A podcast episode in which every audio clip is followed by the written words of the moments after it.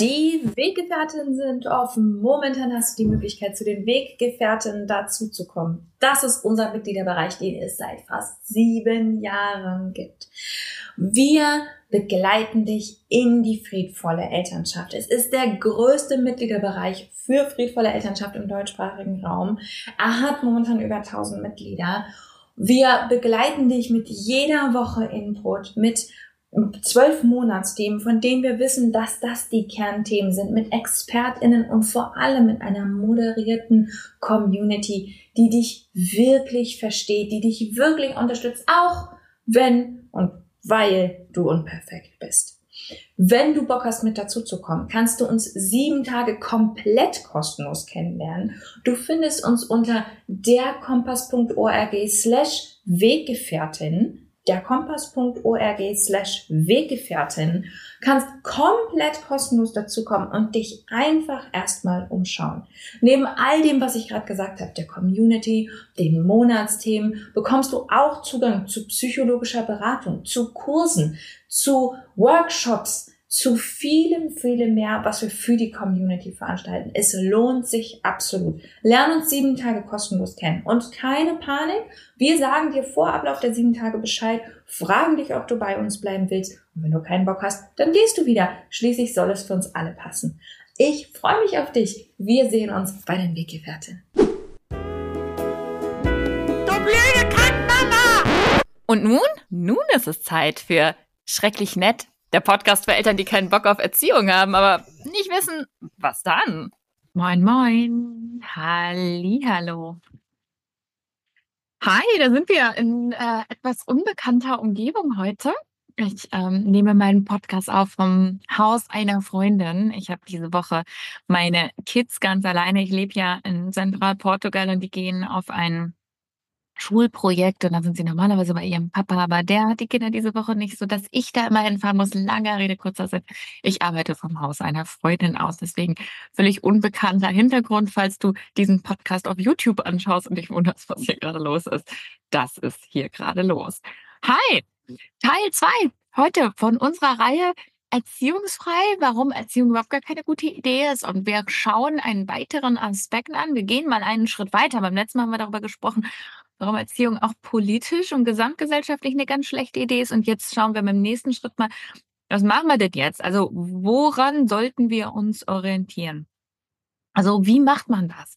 Ich habe die ganze letzte Woche jetzt in Vorbereitung auf meinen kostenlosen Abend am Sonntag, da kannst du dich übrigens noch kostenlos anmelden, der kompass.org slash nicht minus erziehen am 11.2. Ähm, natürlich zeichnen wir auf, übrigens, weil ihr gefragt habt, also live um 20 Uhr oder eben um die Aufzeichnung zu bekommen, kannst du dich noch kostenlos anmelden. Und ich habe darüber jetzt ganz viel online erzählt und die ganze Zeit kommt halt die Frage, ja, und wie soll das jetzt konkret aussehen? Also was macht man denn da jetzt konkret, wenn man nicht mehr erzieht? Sitzt man einfach in der Ecke und dann kommen wir mal gerne die Fantasien. Dürfen halt die Kinder bei Rot über die Straße laufen oder wie mir gestern noch TikTok begegnet ist. Räumst du dann einfach nie wieder auf. das fand ich ganz interessant. Das kommen immer so spezifische Fantasien wie das aussehen würde. Und ey, ich weiß, ich lache jetzt darüber, aber ich kann das ja verstehen, dass man sich das nicht vorstellen kann. Sonst würden wir es ja machen. Es ist halt etwas, was jenseits dessen liegt, was wir uns gesamtgesellschaftlich vorstellen können. Und es ist ja auch in Ordnung, dass man da erstmal sich so fragt, hä, wie soll denn das gehen? Und ich will dir eine erste Orientierungshilfe geben. Und zwar eine ganz konkrete. Und das ist die Orientierung an Bedürfnissen. Das heißt, die Grundidee ist, dass wir aufhören, uns daran zu orientieren, wie das Kind zu sein hat, wie man das macht, was unsere allgemeinen Fantasien oder Ideen darüber sind, was Kinder so zu lernen haben oder so zu tun haben oder nicht zu tun haben, sondern dass unsere Orientierung in den Situationen entlang von Bedürfnissen geht. Deswegen heißt friedvolle Elternschaft auch ähm, sehr gerne bedürfnisorientierte Elternschaft. Das heißt, wir fangen an, uns zu fragen, in jeder gegebenen Situation, was sind die Bedürfnisse der Leute, die hier gerade involviert sind? Ganz kurz, bevor wir das konkret runterbrechen. Bedürfnisse. Was ist das überhaupt? Wir haben da mittlerweile ein bisschen verwässerten Begriff, weil wir eben jetzt seit einigen Jahren über bedürfnisorientierte ähm, Erziehung sprechen oder meines Erachtens ja nicht Erziehung ähm, und äh, sehr viel über Bedürfnisorientierung und so in der Elternschaft sprechen. Und da wird das so ein bisschen verwässert zu so irgendwie Wünsche oder was ich gerne hätte.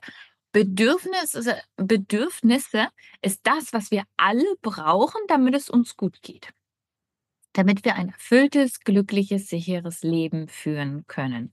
Bedürfnisse fangen an mit ähm, den, den äh, Grundbedürfnissen, also irgendwie Essen, Trinken, Sicherheit vor, vor Angriffen, vor, un, vor ähm, Übergriffen, ähm, und gehen weiter mit sozialen Bedürfnissen und psychologischen Bedürfnissen, Selbstverwirklichung, Spiel, Gesundheit.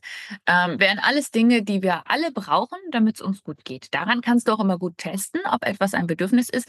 Kann das potenziell jeder Mensch haben? Also, wenn ich zum Beispiel sage, ja, ich will jetzt einfach nur mal meine Ruhe haben vor meinem Kind, ist das ein Bedürfnis. Oder geht es mir darum, dass ich zum Beispiel Autonomie brauche? Ich möchte selbst darüber bestimmen, was ich jetzt gerade mache und ich möchte mich nicht fremdbestimmt fühlen.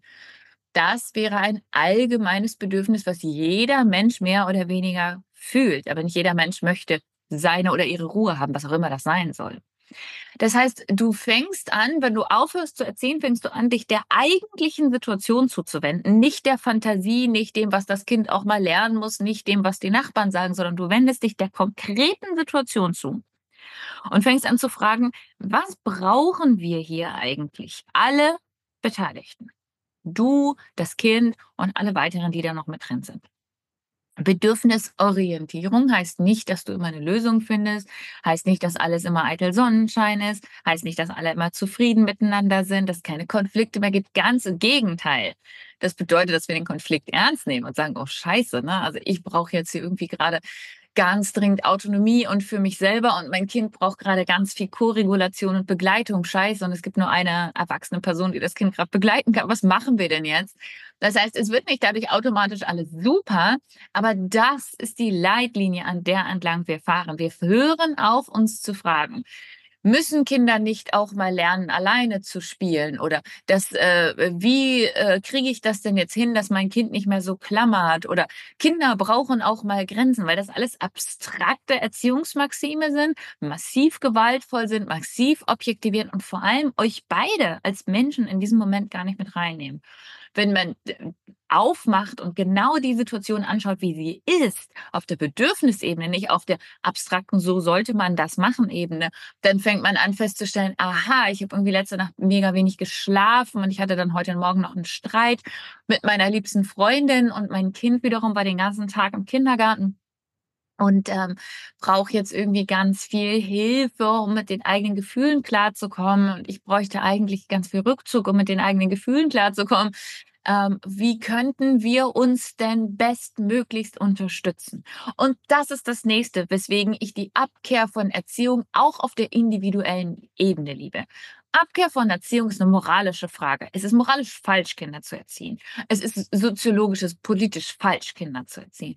Aber selbst wenn wir die rausnehmen, finden wir, ähm, wenn wir uns abkehren von diesen abstrakten Erziehungsideen in dieser Hinwendung zu dem Moment, den Bedürfnissen, die wir jetzt haben, den Menschen, die wir jetzt sind, den Gefühlen, die jetzt lebendig sind, finden wir ganz viel mehr Lebensqualität und ganz viel mehr Verbindung und ganz viel mehr Schönheit als in, wir müssen aber alle zweimal am Tag um den gedeckten Esstisch sitzen, sitzen und lächeln wenn das euer Ding ist, macht das, ne? So ist es nicht.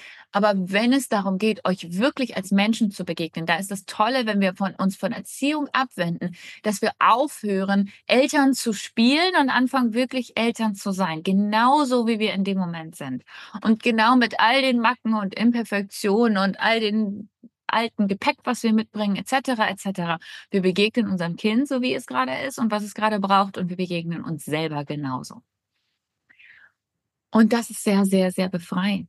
Die Idee, dass es dann völlige Vernachlässigung ist, das ist die eine Richtung, ne, dass man sich einfach gar nicht mehr um das Kind kümmert. Oder auch die Idee, dass es voll die harte Arbeit und voll die Aufopferung ist, finde ich beide so, so, so schade, weil ich seit vielen, vielen, vielen Jahren Eltern begleite, weil ich es bei mir selbst gesehen habe, es ist eine Befreiungsbewegung. Es bedeutet nämlich, ich kann anfangen, ich selber zu sein. Ich kann dem Kind mit meinen Bedürfnissen begegnen und dem Kind mit seinen oder ihren Bedürfnissen ebenfalls genauso wie wir gerade sind. Wir brauchen keine Ausreden, wir brauchen keine Schuldzuweisung, wir brauchen keine theoretischen Konstrukte. Wir können einfach nur schauen, was brauchen wir als Menschen in diesem Moment. Und das ist wunderbar und sehr, sehr, sehr befreiend und nebenbei auch sehr heilend. Das ist das, was kommt, wenn, wenn die Idee von Erziehung geht. Die Orientierung an den Bedürfnissen und an der Beziehung, an dem Miteinander und an diesem einen Moment. Und das bedeutet auch, wir werden ständig Fehler machen. Wir werden ständig neue Lösungen finden müssen. Die Lösung, die an dem einen Tag in dieser einen Situation vielleicht ganz cool ist, geht an einem anderen dann wieder nicht mehr. Wir müssen flexibel bleiben, aber das bedeutet auch, wir bleiben in echter, lebendiger Beziehung und nicht in starren Regeln. So, im dritten Teil werden wir ein bisschen einen Ausblick aufmachen, wie das dann aussehen kann, wie eine Zukunft ohne Erziehung aussehen kann. Ich mag euch noch einmal einladen, wenn ihr jetzt sagt, boah, weißt du, das klingt schon spannend, da würde ich gerne mehr drüber lesen. Wenn du ein richtiges Nerdfest zum Thema nicht erzählen haben willst, ähm, Sonntagabend, 11.02.20 Uhr, melde dich kostenlos an. Link ist, habe ich dir übrigens hier unten drunter auch ähm, verlinkt, wenn du, wenn du noch mit dazukommen möchtest. Und ansonsten freue dich einfach auf Part 3. Der kommt in zwei Tagen raus. Ich werde all diese Podcast-Folgen diese Woche noch veröffentlichen, damit du das wirklich als Reihe für dich hast. Ähm, wir hören uns dann wieder und ich freue mich. Bis dann.